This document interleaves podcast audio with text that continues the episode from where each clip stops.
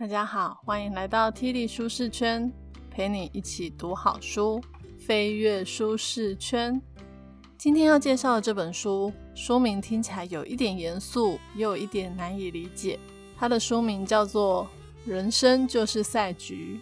不过呢，这本书跟我们之前在第三十五集《谁赚走了你的咖啡钱》一样，虽然都是经济学的书籍，但是作者将经济学的理论用很生活化的方式让大家理解。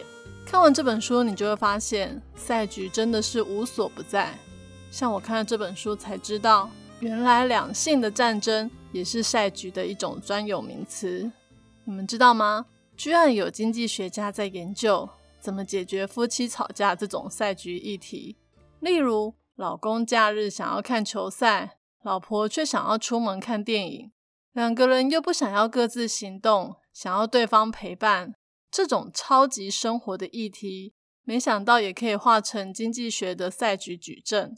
还去分析彼此要怎么做才能达到双赢的结果。听到这，会不会有人想说，经济学家是太闲了吗？这种小事也要管？我一开始也是这样想的，但是看完了这本书，才发现每一种小的赛局都可以延伸到各种的情境，小至夫妻吵架，大到国家的战争。如果我们可以在发生冲突的时候，用赛局的角度来看事情。或许可以找到另外一种新的方式来解决问题哦。听到赛局，感觉好像都要比个输赢，而赛局的英文就是 game 游戏。举凡两个人以上，因为要取得某一种利益而产生的一些角力互动，都可以叫做赛局。像是两个人一起玩剪刀石头布，这也是一种赛局；或是两个人要分一块蛋糕，也是一种赛局。而赛局不一定要比个高下，有时候一起合作、互助，说不定可以让彼此有更大的利益哦。今天呢，我会跟大家介绍几个人生中常见的赛局，也会讲一下遇到这些赛局可以怎么样解决，来达到更好的结果。好，那我们就开始吧。本节 podcast 将为你带来以下四个部分：一、囚犯的困境，又称囚犯的两难；二、我切你选三搭便车四两性战争。首先来讲赛局理论中最有名的囚犯困境，也可以称作囚犯的两难。这个赛局呢，我在第十七集经济学的四十堂课中也有提过。我简单解释一下，囚犯为什么会遇到两难。有警察抓到两个嫌疑犯，因为证据不足，没有办法指控他们犯下重罪。所以呢，就将他们分开审讯，然后他们个别对嫌疑犯说：“如果你不认罪，而对方认罪，而且指控你就是主谋，那对方就会获得减刑，只会判个四年，而你却会被判十年。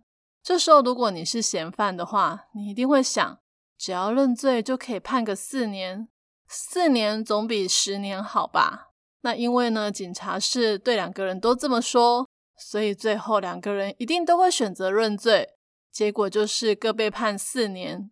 这样乍听起来好像还不错，但其实还有一个更好的结果。因为刚刚不是有提到警方说证据不足吗？所以如果两个人都不认罪的话，就有可能被无罪释放，或者是判比四年更轻的罪行。所以这个就是囚犯的两难，因为他不知道别人会不会认罪。那听起来的话，认罪一定是比较保险的。大家会不会对四年、十年搞得有点混乱？我再来举一个生活中的例子。作者说，他二十岁的时候，家里附近搬来了一个很漂亮的女生，他跟弟弟都很喜欢这个女生。结果，他们就像刚刚囚犯的两难里面的囚犯一样，会想要出卖对方来赢得女孩子的芳心。所以呢？哥哥就在那个女生的面前讲了很多弟弟丢脸的小秘密，没想到他的弟弟也跟他一样讲了一堆哥哥的坏话。最后，这个女生两个都不喜欢，跑去跟别人约会了。其实比较好的方式应该是两个人都不要出卖对方，这样子说不定他们都有机会追到女生哦。囚犯的两难也可以大到跟国家、世界有关。最有名的就是一九五零年代的军备竞赛，美国跟苏联都担心对方的核弹比自己多又厉害，所以就投资了非常多的钱在发展核子武器，而且彼此都不敢删减军备的费用，因为怕只要一减少就会输给对方。于是他们也陷入了囚犯的两难，搞得双方都僵持不下。但如果从赛局的角度来看，其实还有更好的方法，那就是一起合作，限制核子武器的发展，这样就可以把省下来的钱拿去投资经济，让人民的生活更好。那为什么会发生囚犯的两难呢？其实背后的原因在于，参与赛局的两个人通常都是独立思考，也因为独立思考，所以他们会选择对自己最有利的方式。而这个看似最有利的方式，其实并不是最佳解。刚刚警方不是故意把囚犯分开吗？让他们不能讨论，只要他们没有机会讨论，就没有办法合作，就会以自己的利益为最优先的考量，让他们放弃了最佳的解决模式。而美国跟苏联也是一样，他们是竞争对手，都想要成为这个世界上最强权的国家。所以一定是以自身的利益为最优先的考量。他们当然也会想要知道对方投资了多少军备，但是呢，在两国资讯不透明的状况，也只能独立思考，去猜测对方的军备状况，然后就一直狂加自己国家的军备预算，牺牲掉其他经济民生的预算。那我们既然知道了囚犯的两难的问题在于独立思考，以自身的利益为最优先的考量。所以，照理说，双方坐下来一起谈合作，应该会是最好的解决方法。但是这件事情说起来轻松，做起来却没有这么容易。大家试想一下，如果美国跟苏联坐下来，两国讨论说：“诶，我们今年不要投资这么多的核子武器。”然后呢，双方也签约，也明定了一些条款。但谁知道会不会有一方搞小动作？私底下偷偷投资，例如说，美国已经说它不增加了，那苏联就想说，太好了，你不增加，我就偷偷的增加吧，这样子我就比你强。但是我跟大家说，美国也不是笨蛋，一定也会自己偷家的，所以最后又陷入了无止境的囚犯的困境。那到底该怎么办呢？作者在书里面有提到三种方式来解决这些问题。第一个方式就是改变我们的态度，意思就是从道德出发，只要彼此信任就可以破解这个僵局。不过，信任这种事情也要遇到两个都善良的人才会有用吧。第二个方式呢，是找一个会主持正义的第三方权威人士，由他来主持大局。像美国跟苏联的纷争，就可以由联合国来规范。但是说真的。联合国也是由各个国家组成的，大家都有自己各自支持的派系，也不确定是不是真的可以秉公处理。最后一个方式就是建立一个可以自动运作的策略，也就是建立一套只要有人打破彼此间的约定，不止不会得到好处，还会损失的更惨。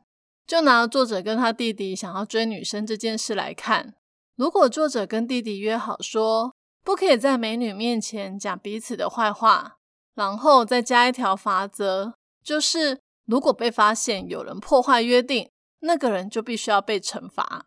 例如，在美女面前做一件超级丢脸的事，让她永远失去追求的机会，而且最好是找父母或者是其他的朋友来做公正的第三方，负责监督这个结果。追一个女生有需要这么慎重吗？不过听起来好像是一个不错的方法。生活中呢，到处都有各种情境的囚犯困境。如果下次你遇到类似的状况，可以先试想看看自己是不是掉入了两败俱伤的囚犯困境。如果是的话，也可以试试作者提出的这三种方式，或许可以帮助你逃出困境，成为赢家哦。第二个要跟大家介绍的一个赛局，叫我切你选。假设现在有一块蛋糕，你有两个孩子要来分这块蛋糕，一人一半当然是最好。但是我们切蛋糕的时候总是不会切得很准，常常切出来就是一块大一块小。所以呢，经济学家就想到了一个方式，就是两个人里面由其中一个人来切，另外一个人来选。因为切的人不能选，所以他一定会想尽办法切出最公平的大小。这样子，就算他是比较后选的，他也不会吃亏。而选的人呢，因为不管怎么切都可以先选，所以也没有什么好抱怨的。这个我切你选的方式听起来是不是超完美的？不过啊，作者是一个非常有实验精神的人，他想说，这个切蛋糕的我切你选。在现实生活中，真的有这么完美吗？所以有一次他去参加一个聚会，就打算来做一个小实验。那时候聚会里面有一块蛋糕，大家分来分去，分到最后剩下一大块，只剩下作者跟一个女士还没有分到。作者就想说，那他来展现一下男士风度，由他来切，让女士来选。他故意切的一大一小。如果按照赛局理论来看，大家会以自我利益为最优先的考量，所以女士应该要选大的那一块才对。没想到这个女士居然选了小的那一块。作者想说，怎么会这样呢？今天如果这块蛋糕是给他弟弟选的话，一定是大的那一个啊。所以他就问那一位女士说：“你为什么会选小的？”对方说：“如果拿了大的，会觉得很不好意思。”好，假设我们以经济学专业一点的说法，就是虽然选了大的蛋糕会带来比较大的利益，但是这个利益比不上被别人觉得我很贪吃的羞耻感。这个故事就是告诉我们，赛局不能只是单纯的去看实体获得的利益。应该要把所有会影响自身利益的选项都放进去。赛局理论家用一个很专业的名词叫做效用 （utility） 来称呼这种总体的利益。那要怎么样衡量出蛋糕对这位女士的效用呢？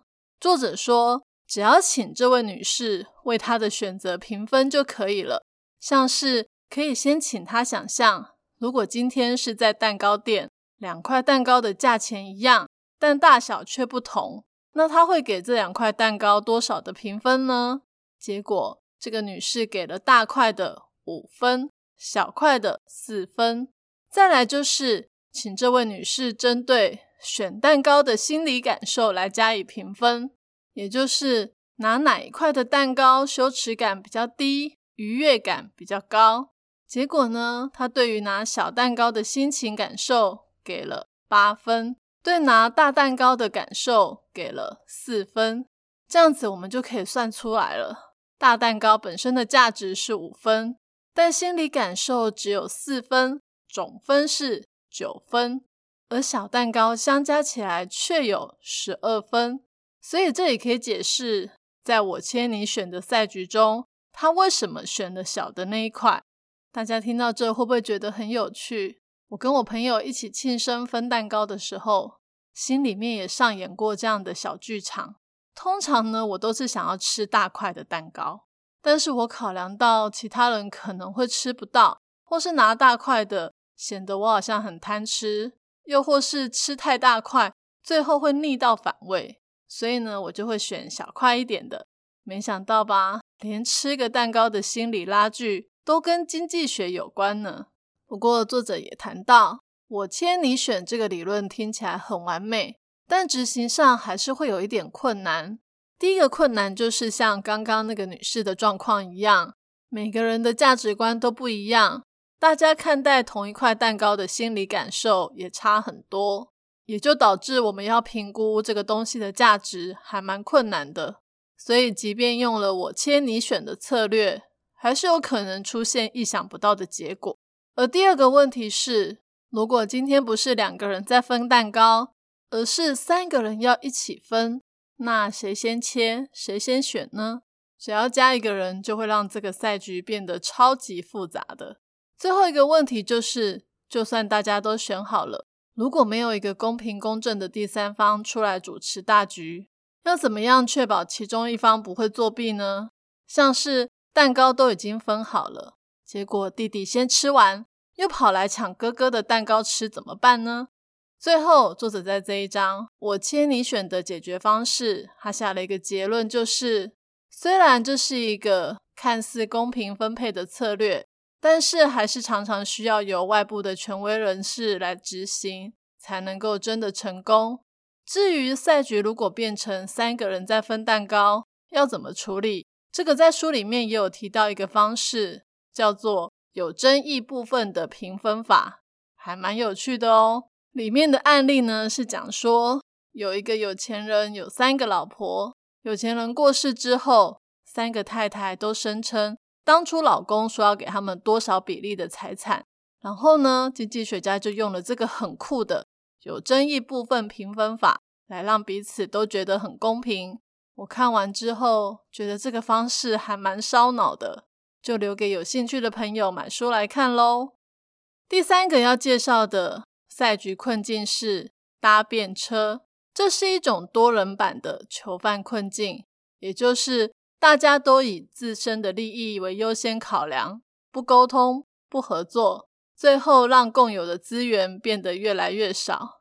举个例子来说好了，明明就说垃圾不落地，还是会有人把自家的垃圾丢在路边，等垃圾车来清，或是丢到捷运站的垃圾桶，又或是你去看比赛的时候，有的人就是不管会不会挡到别人，他硬是要站起来看比较清楚，结果搞到后面的人也都要跟着站起来。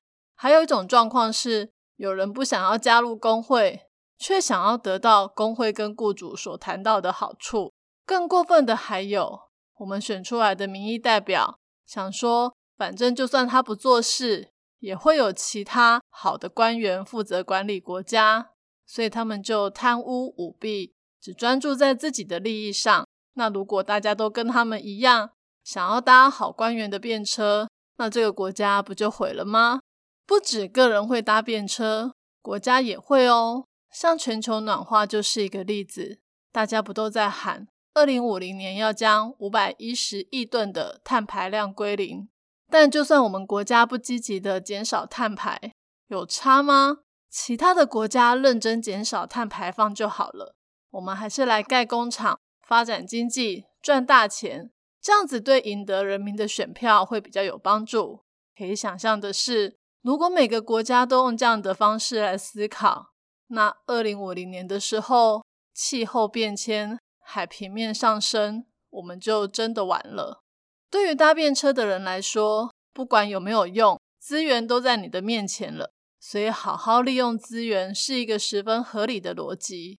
也就是因为人类的自私，让全体的利益都被牺牲了。但是自私是人类的天性。我们很难永远摆脱这些想要卡油的人，所以呢，作者说，问题不在于改变人类自私的天性，而是让搭便车的人数不要超过控制。所以，那应该怎么办呢？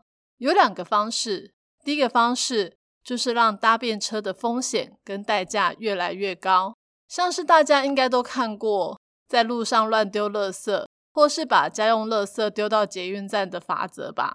我上网查了一下，在公共场合或是捷运站乱丢垃圾，罚款差不多是一千二到六千，而且检举的人还可以拿到几百块的奖金哦。那第二个方式就是改变奖励结构，也就是让搭便车的人根本不会想要再搭便车，因为得不到任何好处。作者在书里面有举一个例子，我觉得蛮有趣的，就是他在澳洲的时候。他们的社区有那种住家管理委员会，他们偶尔呢会一起聚餐。结果有一次聚餐来了一个新住户，是个女士，大家不太认识她，但是想说既然来了，就一起吃饭吧。但是呢，那一次的聚会其实是要各自付各自的费用，而那个新住户的女士大吃大喝之后，居然什么话都没说就走了，也没有问说要不要付钱。结果呢，大家只好一起凑钱帮他付。这个就是很典型来占便宜、来卡油的人。两个月之后呢，他们的住家管理委员会又有一次聚餐，这个女生还真的是很厚脸皮耶，居然又来了。结果作者就决定使用刚刚讲的第二招，改变奖励结构，就是让这个女士享受不到搭便车的好处。怎么做呢？他们那一群人在聚会快要结束的时候，就一个一个偷偷的溜走，最后留这个女士来为他们所有的人付账。从此之后，他们再也没有看过这个人出现了。这个例子我觉得好好笑哦。会不会也太狠了？第一次没付钱的时候，直接去找他要不就好了吗？干嘛在第二次对人家这么绝情呢？不过作者只是想要跟我们说，不要随便搭人家便车。聪明的人就是会想到方法来整治这种想要占便宜的人。最后来聊夫妻相处或情侣相处常遇到的赛局困境，叫两性战争。举个例子来说，夫妻情侣想要一起出门，但男生想要看球赛，女生想要看电影。这个问题的症结在于，双方都希望对方可以陪自己，而不是各自去做自己喜欢的事。通常在赛局理论中，都是选择对自己最有好处的选项，但是在两性战争中，面对的却是要选不公平，还是要选成效差的选择。也就是说，你是要配合你的另外一半做他喜欢做的事吗？这样子的话，另外一方会感到不公平。还是你们要看一半的球赛，再去看一半的电影？如果是这样的话，虽然两边都顾到了，但是两边都会觉得成效不好，也不会开心到哪里去。这个真的是一个非常生活化的例子诶像作者他是澳洲人，他的太太是英国人。他们有时候会住澳洲，有时候会住英国，但是彼此都希望可以在自己的国家住久一点，也希望另外一半可以陪自己。作者很理性哦，他还做了一个成本效益分析表，来分析住英国好还是住澳洲好，或者是两个人在一起好，还是偶尔分开也不错。结果最后他们决定，他比太太早几周去澳洲。再晚他几周回英国，这样子的话，他们两个就可以在自己各自喜欢的国家多待一会。听起来好像很完美，但最后两个人都不是很喜欢这样的结果，因为他们还是想要两个人在一起的时间多一点。后来呢，有一个赛局理论学家叫做奥曼，他提出了一个针对两性战争困境的解决方式，就是让双方同意。以随机的方式来决定他们的选择，例如丢铜板或是抽签。像作者夫妻呢，就选择丢铜板。他们事先讲好，如果丢出来是正面的话，那作者就在英国多待一点时间陪他太太；如果丢出来是反面的话，那作者的太太就早一点到澳洲来陪作者。听起来好像蛮简单的，结果这样的做法居然还有个专有名词叫做。关联均衡，它背后的解释其实是，如果像之前囚犯的两难，两人都不肯让步的话，最后就会两败俱伤。而傲慢呢，用随机的方式来选择其中一方的策略，至少会有一个人获胜。虽然有一点不公平，但几率本来就是随机出现的。这一次你赢，下一次可能就是他赢，所以也没有什么好抱怨的。不过呢，除了这个方式以外，作者还有提一个方式叫承诺。像是作者说，如果有朋友要去他们家住个几天，他们夫妻就会为了房子要打扫到什么程度而吵架。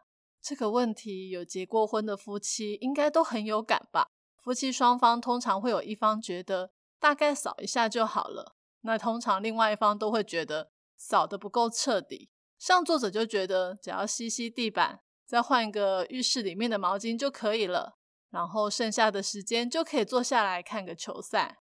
怎么跟我家老公好像哦？不过作者的太太可不是这样想的，还会列出一堆要做的家事，要作者一一配合。可想而知，最后两个人一定是吵架收场。后来作者想到了一个承诺的策略，就是让太太先列出他希望在朋友来访之前，作者必须要完成的事。而作者呢，也会把这些事情就真的做完，但是有一个但书，就是他的太太不可以再要求他做这张清单以外的事。这样子一来，不止满足了太太的需求，而且作者早一点完成，省下来的时间就可以去多看几场球赛，太太也不会在旁边看他不顺眼。听起来是不是还不错？下次我也来试看看好了。今天的说书就说到这里，最后来讲一下看完这本书的感想。听完了刚刚介绍的四种赛局困境后，不知道大家有没有一种感觉，就是人跟人之间会发生冲突，都是自私，以自身利益为考量，才会产生竞争，会想要拼个你输我赢的局面。也因为这样，我们就陷入了各种囚犯的困境里面。但是不管哪一种赛局，许多赛局理论的专家都发现，所有相关的问题其实有一个秘密的共通之处，就是一个隐藏的合作障碍。也就是说，只要我们不想办法合作，就会造成更重大的损害。而作者出这本书的目的呢，就是想要帮助大家找出各种的合作策略。不管是囚犯之间的沟通，或是我切你选的第三方公正主持正义，又或是设计一些机制，让搭便车的人不再占便宜，还有两性之间彼此的承诺，这都是可以破解困境的合作策略哦。大家在日常生活中也可以多想想，可以用怎么样聪明又有创意的方式来破解你的困境。而这本书里面，除了介绍我刚刚讲的四种赛局困境之外，还有介绍公共财的悲剧、胆小鬼赛局、自愿者困境、列入问题等等，也有谈到解决这些困境可以从信任、沟通、协商、承诺、联盟等等方式下手，内容非常的丰富，举的例子也非常的生活化又容易理解。可以作为想要了解赛局理论的入门书，非常推荐给大家哦。今天我要送给大家的三个知识礼物分别是：一、囚犯的两难在于只想到自己的好处，如果可以彼此信任并合作，就可以突破困境；二、我接你选看起来是公平合理的分配模式，但还是要有公正的第三方主持正义，才能真的成功哦。三，让搭便车的人不再占便宜，就要彻底拿掉搭便车的好处，让他再也不敢这么做。我已经把今天所有的重点内容都放在我的部落格 podcast 的说明栏有连结哦。这一节题目是：听完了这本书之后，你觉得哪一种赛局困境最有趣呢？欢迎你留言跟我分享你的看法。愿上帝让我们看各样的事物时，有新的眼光与角度。让我们在遇到任何事情或困境时，可以以全体最佳利益为优先考量，避免自己掉入囚犯的困境，也让更多的人受益。听力舒适圈，一周一本好书，我们下周见，拜拜。